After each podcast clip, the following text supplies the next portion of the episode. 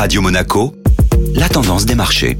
La tendance des marchés avec la Société Générale Private Banking. Bonjour Aurélie Lombardo. Bonjour Eric. Séance dans le rouge pour les boursières. Les tensions sur les taux obligataires américains ont perturbé les marchés sur la séance. Le rendement des bons du Trésor américain à deux ans, le plus sensible à l'évolution des anticipations de marché en matière de taux directeur, a dépassé 1% pour la première fois depuis février 2020.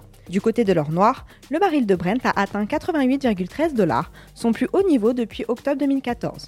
Les craintes géopolitiques, la baisse des inquiétudes sur la demande et des problèmes d'exploitation de plusieurs pays poussent à la hausse les cours du baril. Du côté des valeurs, les banques américaines continuent de dévoiler leurs résultats avec Goldman Sachs. La banque a publié des profits historiques en dépit d'une baisse plus forte que prévue des bénéfices au quatrième trimestre. Sur cette période, le bénéfice net est en repli de 13% à 3,8 milliards de dollars, affecté notamment par la baisse des revenus du trading et la hausse des coûts liés au salaire.